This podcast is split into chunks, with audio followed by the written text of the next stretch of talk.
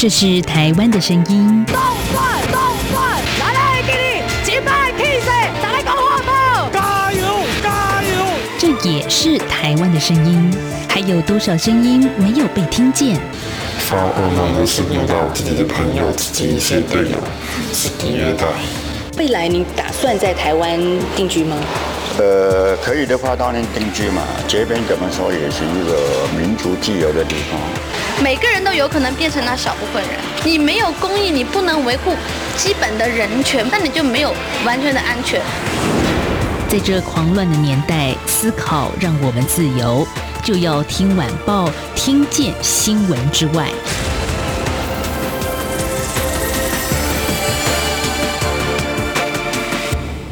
欢迎收听，就要听晚报，我是宛如。在上个星期六呢，宛如看了一部电影，电影名称哎叫做《审判王幸福》。好，我刚刚故意有一点点停顿，是因为哎大家可能会以为我今天要介绍什么样的好莱坞电影或者好看的电影。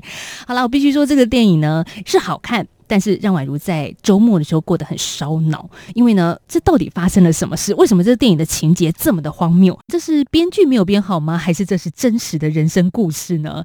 今天的节目我们就邀请到这部纪实电影《审判王幸福》的编剧以及导演张娟芬。娟芬你好，宛如好，各位听众朋友大家好。好，宛如跟娟芬呢，其实是好久以前我们就认识了。在当时，娟芬是关注苏建和案，那再来后面是郑信泽案。哎，要跟大家讲一下哦，可以回听宛如今年元月份的节目，郑信泽曾经来过我们的录音室，在聊他现在做些什么，然后还有送我一包。尽责米，其实很可爱。但是我就必须说，那时候认识娟芬，或者是知道郑信泽案的时候，我就从来没想过这个人会出来，而且在阳光的录音室活生生的跟我讲话。对对，我觉得这是这是救援冤案非常魔幻的过程。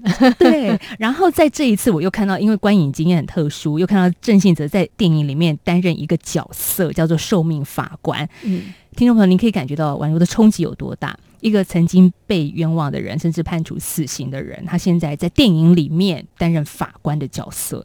好，那我们现在来回到电影的本身啊，最主要的，我们是在谈论王幸福的故事。王幸福今年六十八岁，台湾最高龄的死刑犯。其实死刑冤案救援，我们感觉到压力最大的，真的就是时间的急迫性。嗯，嗯，那有的时候是这个，因为死刑有一个跟其他所有的刑罚都不一样，就死刑无法回复。这个时间的急迫性，除了有可能当事人年纪大，也有可能是这个人可能会被呃忽然会被法务部执行。那一旦执行之后，就无法回复了。即使我们后来发现他是错的，也没办法了啊。所以那个时间的压力一直都在。那呃，像王信福这样的个案，他在监狱里面关了又已经蛮久了，监狱里头的这个环境是很这医疗环境是很差的。所以我们想象一个我们在外头的六十八岁的人，可能还可以到处爬爬照，还很健康。可是，在监狱里。里头六十八岁真的是很不容易。好，那所以这个部分我们是压力蛮大的。所以您刚刚说他在监狱已经很久了，是二零零六年的时候落网，但其实他前面是经历了十四年的逃亡人生，是他逃到了中国大陆去。嗯、一开始，娟芬你自己所关注到王幸福这个案子，它其实是报纸的一个很小的角落的一件几句话带过的事情。呃，其实我看到的时候，一眼辨认出来的就是这是非常常见的一种冤案的结构。那我先简介一下这个案子，嗯、让大家了解一下。就是一九九零年的时候呢，在一个 KTV 里头有两位警察死亡。好，那王信福跟一群朋友在那里喝酒，然后开枪的是这群人其中的一一位。好，那呃后来这个案子发生之后呢，王信福跟另外另外就在场一共三个人啊，被警方锁定为最重要的嫌疑人。一个就是开枪的这个人叫陈荣杰，他非常年轻，他才刚刚满十八岁。嗯，好。那然后在场呢，有两位是指黑道角头哈，王信福是其中一位，另外一位叫李庆林。好，所以这个结构就是两位角头跟一个小弟。那么呃，这个案件的关键其实就在于说，到底是谁指使这个小弟开枪的？当时王信福选择了逃亡，这个是一个非常关键性的选择啊。他为什么选择逃亡？因为他想说他前面有很多的前科，他觉得他在法庭上不可能得到公平的审判，所以他先逃了再说。对，于是大家就这时候就开始问你了：他没做，他干嘛逃呢？对对对，这是我相信法官心里也有这样子的一个、嗯、一个怀疑和猜想。好，那么既然王信福不在，于是另外两位呢就一起说，哎，就是王信福指使的。哦，好，那一九九二年呢，这个实际开枪的真凶陈荣杰就被执行死刑了。好，判死刑，然后对、嗯、判死刑，然后就执行了。好，那另外李另外李庆林这位就只是因为持有枪支，所以很轻的判了两年半。嗯，十几年以后呢，王信福因为呃眼睛的问题，他必须要回到台湾来。二零零六年他被抓了，所以到二零零六年的时候，王信福才上法庭接受审判。那这个时候的状况就变成对王信福很不利了，因为第一个就他他为什么要逃？嗯，好。第二个就是说，诶，之前的调查都已经认定事实就是这样啦，那所以就是法官就拿呃，检察官其实根本没有重新侦查，就拿之前的这个判决书、嗯嗯、啊，就就是拿之前的这个故事啊，而且陈荣杰呢又已经判死刑执行了。所以这个案子最关键的就是陈荣杰的证词，因为其实只有陈荣杰说是王信福指使我的，王信福在场大声命令我。好，那在场很多人，大家都没有没有任何人听到这个大声命令，这个是很奇怪的一点。我也在电影里面看到，就是找了很多的证人来，就这法官当然也就是很认真的，好再次把证人找来，再质询这些证人说你到底有没有听到？大家都说没有。那么唯一可以证明王信福命令的就是这个陈荣杰，但他早就执行死刑了。对，所以我为什么说这个跟过去冤案的结构很相似？如果各位了解苏建和案，非常典型就是这样的一个情形、嗯、啊。那个真凶呢，他已经呃被已经证实是他，然后他已经被枪决了，可是他却咬出了其他人。那王信福案其实就是一模一样的是是这样的一个情形。那当然，王信福呢有更多不利的因素。第一个，他逃亡。好，第二个他有前科，好，那这些因素会使得可能法院更容易会对他有偏见。王信福为什么逃亡？我想这件事情在影片里面我们有很具细名义的描述，但这部分也是娟芬你自己去跟王信福本人去做了一个访谈之后的结果。对对，呃，这也是我蛮一开始就问他的问题，这也是我的疑问啊，他为什么逃亡？我印象很深刻，他说我前科那么多，跨开来就拜。嗯，他自己很清楚这一这这一点大概是最关键的一个因素啊。对。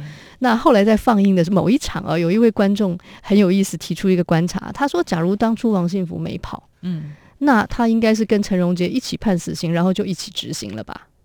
我想也也对啊，有可能。好，一九九零年的的这个这个侦查的水准本来就是那样。好，然后当年就是判死刑之后，很快就执行了。如果大家还记得的话，苏建和案其实是一九九一年发生的。嗯、那苏建和经历了多么惨烈的刑求，嗯、好，所以其实那个年代的这个警察的办案的水准就只有到那里而已。那大家可能会惊讶，想说这这个案子有胸腔嘛？哈，没有科学办案嘛？对，在当年一九九零年代的台湾，是，是、嗯、那个枪，甚至于枪上到底有没有王有没有这个陈荣杰的指纹？就不要说王信福啊，有没有陈荣杰的指纹？当年根本查都没有查。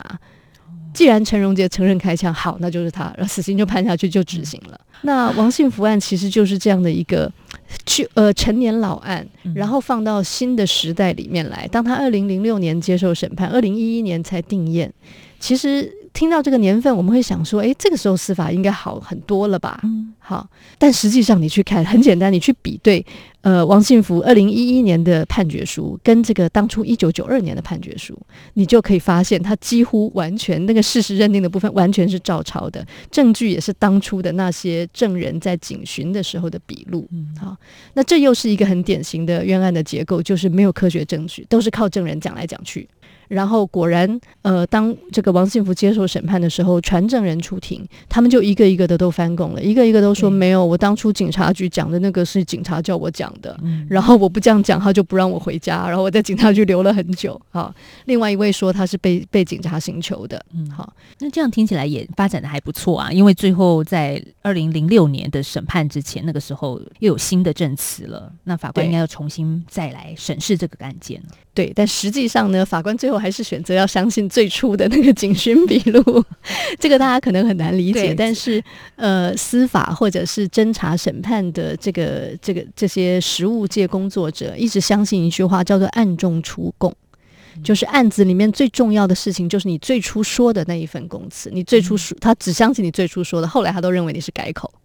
所以最后判决就认为说，他们当初呢，这是警讯笔录讲的不利王信福的才是真的。后来为什么改口呢？啊，因为你们都是王信福的朋友，你们偏袒他。这部纪实电影里面有非常多证人的供词啦。可是，即便到了两千年过后了，我们在判案啊，一样是用供词来说就可以判一个人死刑或非死刑吗？这听起来也很奇妙啊，没有其他的证物了。在这个案子里面，他没有东西可以调查了，几乎可以这样说。他法官其实不是不查，而是已经没东西可以调查了，因为现场老早就没了嘛。然后王信福一到案做的第一件事情就是要求法院说，请你去验那把枪上面有没有我的指纹，因为我没有摸过那把枪。好，这个是被告唯一能够为自己辩解的，几乎都是被告就要求你重新调查现场证据，因为法院认为说这把枪呢是王信福交给陈荣杰，然后叫陈荣杰开的。哦，因为陈荣杰的供词也是这么说的嘛。对，那如果真的是这样的话，那枪上就应该有王信福的指纹啊，所以王信福要求说，那去验枪。好，那我认为这点很重要，因为这点也说明这个是王信福自己主动要求要验枪的，这个也说明是他呃证明自己清白哈，他自己知道自己没摸过才敢这样要求。好，那验出来呢，果然上面并没有查到王信福的指纹，所以这个案子就是在一个完全没有科学证据，然后只有证人供词，而证人供词反复。在这样的状态之下，还是硬是把他判了死刑。法官的依据是什么？我我觉得看到这边，即便我看过了电影，到现在均分的一个分析之后，嗯、我还是觉得说，那好吧，那验不到指纹，然后证人供词又反复，那不就无罪推定了吗？其实无罪推定就是，呃，它应该是我们宪法里面最重要的原则，但是呢，可能在刑事审判里面有点像一个神话，就它真的很少被落实。那天，呃，播映的现场刚好有一位过去是呃很很有经验的法官，他也说无罪推定并没有在法庭里头被落实。那这个可能是让大家很惊讶，大家都以为说原则是这样，嗯、对，可是这司法的实务跟跟理想又有很大的差距。那我们在很多案子里面都看到没有落实无罪推定，像当初苏建和案也是一样的，把所有那些呃不利于他的证词拼凑成一个对他有罪的判决，可是他们的那些对他有利的不在场证明等等，就全部都说那是因为是你的朋友，所以不算。那王幸福案其实也是类似的，对他有利的证词都说因为那是你的朋友。嗯，那我觉得这个案子里面有一个被忽略的人，就是李庆林。好。法院其实有传相关的人，包括陈荣杰自己也承认，他是李庆林的小弟，他不是王幸福的小弟。李庆林是谁？就是娟芬刚刚一开始所说的，现场有两个角头老大嘛，一个就是我们今天所说的电影的男主角王幸福，一个就叫李庆林了。对，那。陈荣杰其实是他的小弟，好，嗯、那有很多法院调查的东西都可以证明这件事哦，包括陈荣杰逃亡的时候是李庆林帮他安排，就他住在李庆林的朋友家或者亲戚家，嗯、然后他的跑路费呢是李庆林叫人给他的，然后在逃亡的两个月期间，李庆林也跟他见过两次面，那陈荣杰在这两个月之间从来没有跟王幸福见过面，好，这些都是法院调查以后得到的。那这些事实其实就可以说明，其实陈荣杰会听命令的，应该是听李庆林的命令，听自己老大的命令才对。对，那作为老大，你不太会捞过界去命令别人的小弟，这个这个是越界的事情。是、哦，可是本来想要传李庆林出庭，可是就一直没有传到人啊、哦。这个部分，李庆林在这里的角色也就变得法呃，在这个判决里面好像就淡化了。嗯、可是其实我常常觉得。呃，每当我们冤枉一个人的时候，我们就纵放了一个真正犯案的凶手。嗯、这一点我觉得非常重要。大家可能会担心说啊，我救错人会不会呃，对对这个被害人呃，对他有有所道德上有所亏欠？可是更更重要的，可能是我们把事实真相厘清以后，找到真正该负责的那个人。如果其实不是王信福下命令，可是我们却在惩罚王信福，那是不是那个真正应该负责的人，反而是他逃脱了这个罪责？我觉得这一点其实是蛮重要的。嗯，那可是另外那个理性角头老大，嗯，难道没有在传他上法庭在作证吗？法院有传他，但是传不到。那嗯，然后就只能这样了。对，我 看到这我就觉得编剧不行哦，但是编剧不是捐分编的哈，这是事实，就是这个样子。是，其实做这个电影，呃，我会感觉到很多人对法院其实还是有非常大的信心，没错。所以当他看到电影里面不合理，他都觉得是编剧有问题。可是这这是天地良心，冤枉啊！我其实是根据呃百分大概百分之八九十都是法院真实卷证里头的对白、啊，然后把它变成这个呃用戏剧的方式呈现而已。那法院确实就是在传了几次传不到李庆林之后，就放弃了这个。而且我觉得法官其实还有一个很重要的障碍，就是他很不想推翻过去认定过的事情。所以过去认定呢，李庆林只是一个持有枪械的角色，他很不想推翻这件事情啊。过去就认定是王信福下的命令。那而且更糟的是，陈荣杰又已经枪决了，这个无法回复。对李庆林就呈现有一种高高举起，轻轻放下，好像关于他的可能性就没有再进一步去追查啊。那王信福也提出一件事情，就是说，其实李庆林过去曾经有过赌博罪的前科，那就是被这两位警察移送的，所以他可能对这两位警察有夙愿。然后那一天呢，看到哎，这个狭路相逢，仇人又又又出现了，所以他才他可能才下这个命令。好。那这个可能性，法院去调查以后，呃，也就是找这个书证，然后调查，然后没有结果也就算了。反而相较之下，我实在听不出王信福有什么犯案的动机。那判决里头呢，他有提供一个说法，哈，这个请听众朋友评评理，觉得这个说法可不可靠？判决认为说，王信福因为去那里啊，那个呃卡拉 OK 店的老板是他的朋友，叫洪青一，他就叫老板要过来敬酒，结果老板没有过来敬酒，老板在招待那两位警察，王信福就对老板非常不满意，觉得诶没有给我面子哦，好，然后他要唱歌的时候呢，诶小姐一直放错歌，放错两次，王幸福又很气，他要唱的歌没有唱到啊，他就很不高兴，王幸福因此就下命令叫小弟去杀那两个警察。各位听到这里有没有觉得很奇怪？嗯、他生气的对象是这个店家，可是他却命令是杀警察，这个 这个中间有一个很莫名其妙的跳跃。好，但是原来的判决竟然就认定说这就是他的犯案动机。所以，我们看到电影的最后，最后其实娟芬花了一点时间，让王幸福本人做了陈述。而这陈述，因为是徐自强演的哦，也看起来他蛮会演的，很感动哈、哦。嗯，呃，徐自强也是在台湾曾经备受冤案死刑定谳的一个平冤者，现在是自由人的身份。他最后的陈述说到，曾经被贴上坏人的标签的角色，多少人愿意相信他呢？我们想想听一小段好了。刚刚检察官说我有前科。所以我再怎么讲，也没有办法把这个印象从你们脑海里拿掉，就好像我脸上有一个刺青一样，坏了。可是前科也是事实，那个我不能否认。也许你们会很想判我有罪，因为这个案子只有两个警察，而我就是坏人。检察官讲了好几次，说我畏罪潜逃，所以这个案子才拖了这么久。各位法官，你们知道我那时候为什么要逃吗？因为我知道你们会这样看我。你们可能偷偷在想，反正就就算冤枉，冤枉一个坏人也是刚好而已。好，所以均分这一段时间研究王幸福的案子，然后也去寓所探监嘛，就是隔着栅栏去跟他做了很好几次的对话。对，就是一个角头老大。可是当然现在已经是六十八岁角头老大了。嗯，凶狠的气焰应该已经不一样了。他不做老大已经很久了。哎，这个电影的台词，如果他出来要让他讲这句话，嗯，现在完全看不出来了，就是一个呃花白头发的老人，手上戴着佛珠，嗯、然后左眼有点凹陷，因为他当初必须回来，就是因为他左眼有非常严重的问题，有可能会有生命危险的啊。那这个问题一直到现在都没解决，感觉这个眼睛深处有一个不定时炸弹，不知道什么时候会爆炸那种感觉，就是他他有可能会感染。不过，他当年回来台湾的原因之一就是那个治疗他的眼睛啊。对对，对，就到现在还是没解决这个问题。对，不过王幸福这个人，他年轻的时候，他真的就是个坏蛋吗？可以这样说，他确实有流氓的事实，这个他也不否认啊。那但是我在深入了解他的历程的时候，我忽然发现。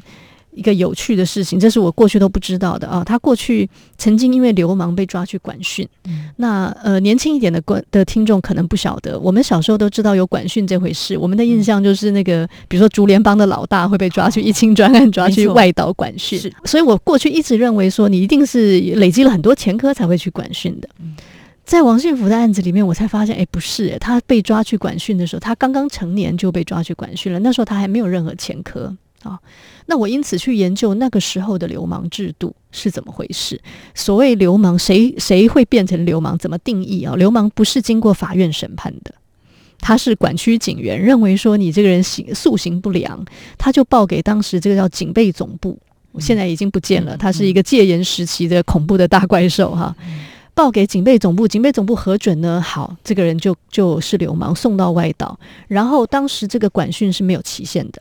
也就是你不知道要被关多久，他等于是无期徒刑一样的，好，这是很难想象的。我现在如果进法院，我有机会为自己辩护，最后我被判有罪，我也知道到底要关多久。可是管训完全没有这这个这个程序。好，那当时呢，呃，王信福为什么被抓去管训？因为那时候的习惯就是，你只要违反三次这个违警罚法，有三次记录，好就可以送管训。那他的三次是什么呢？第一个，他留长头发。这个叫当时叫奇装异服。第二个，他穿花衬衫，这个又奇装异服。第三个呢，他晚上下了班之后去看布袋戏，然后看完布袋戏出来，已经晚上十一点多了，要回家。嗯、走在路上，这个叫深夜游荡。嗯，这三次违警罚法，好对，就是真的是一个高压威权统治的时代。嗯、那个时候，我去看到旧档案，他们真的非常认真的在抓奇装异服，嗯、就真的把它当做严重的犯罪来来来抓。好，那王幸福就是在这个这样的时代里头，嗯、他被送去管训，嗯、然后。呃，他的第一个前科是什么呢？因为他被管训以后，你可以想象一个十八九岁的少年，好像被判无期徒刑一样，然后去做苦工。好，他每天在那里搬大石头。那时候要开南横公路，哦、所以叫他们去南横做苦工。那是非常艰困的地段，然后很冷。嗯、他说他每天早上刷牙要把冰块敲开才能够 刷，他、哦、那个牙刷都已经结冰了，然后每天都死人。嗯，因为炸山，因为边坡滑动滑下去的哈、哦，每天都死人，每天抬尸体，然后他就觉得抬一抬，他觉得有一天不就轮到我了吗？对，所以有机会他就跑了。好，那我问他说：“你跑哪里？”他说：“跑回家。”哦，我一听就大笑，说：“有人，你跑回家，那管区警员不就又跑去抓你吗？对啊，就在家里等你。”对。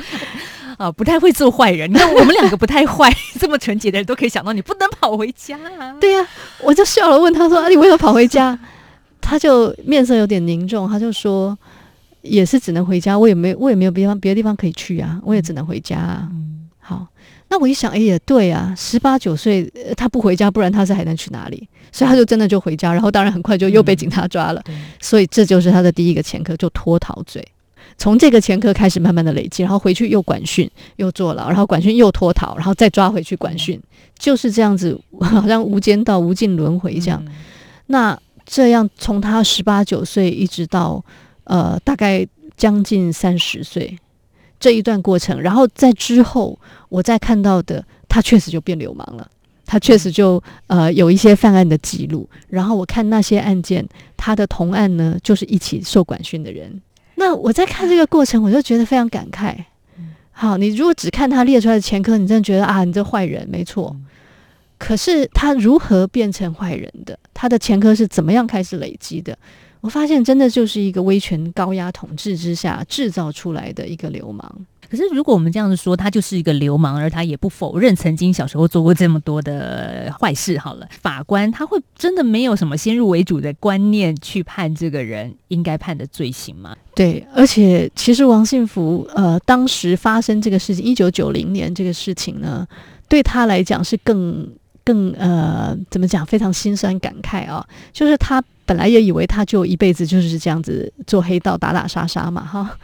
可是那个时候呢，诶，他交了一个女朋友，然后女朋友也怀孕了。嗯，那他忽然看到人生里面好像有一个可能性，他可以变成一个好人。嗯，然后其实他们去那个卡拉 OK，正是因为去庆祝他女女朋友怀孕了，他要做爸爸了。嗯，哎、嗯，结果没有想到，在这个这个节骨眼上，反而进入一个更严重的转折，转到一个更坏的方向。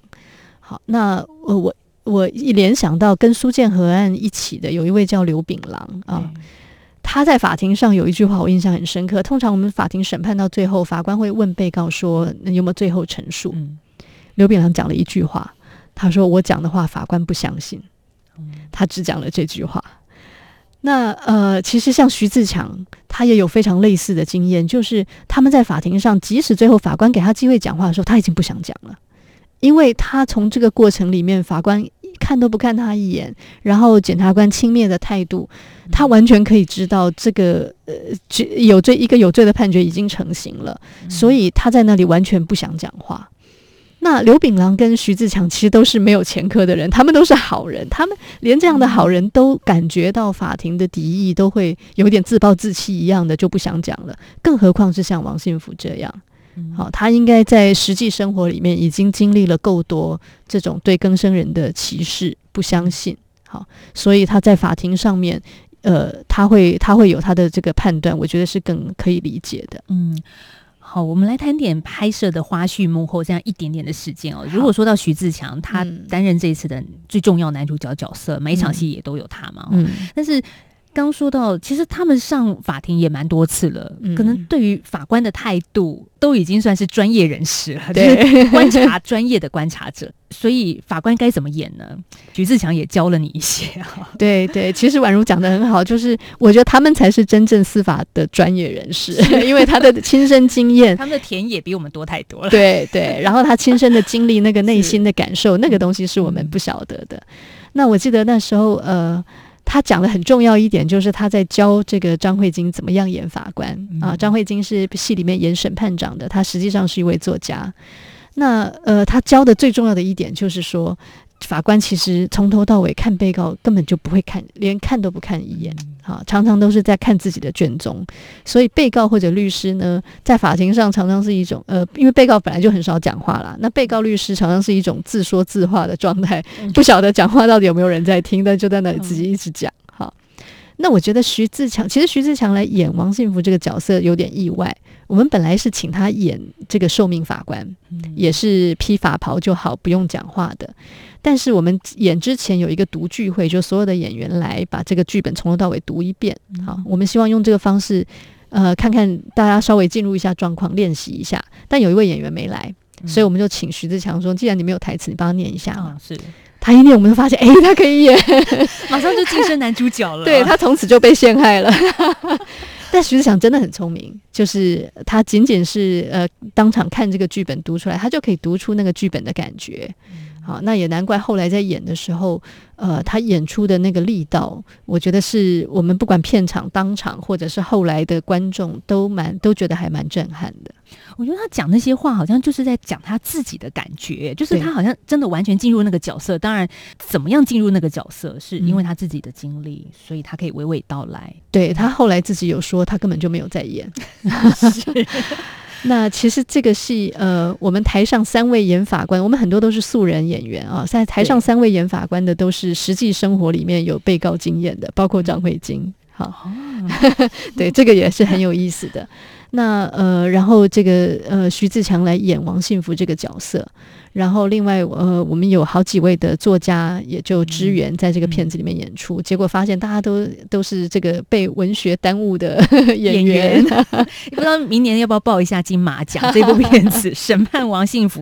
但是我真的觉得很不容易哦，能够拍出像这样的纪实电影，因为电影真的要花钱，要烧钱的。在台湾非政府组织 NGO 财力窘困之下，还能有这样的剧情片到在电影院上映，真的很烧钱。我们的素人演员都。都是免费演出的，很抱歉，感谢他们的付出。觉得接下来还有什么样的计划？在这个电影院的放映当中，我们非常欢迎，比如说学校老师，或者如果你有什么小团体，嗯、如果你们有兴趣办一个小型的放映的话，嗯、可以跟 Face 联盟联系啊，在 Face 联盟的网页上面，或者你也可以在脸书上面搜寻“审判王幸福”。那我们假如有比较大规模的这个放映的机会，都会在那个专业里面公布。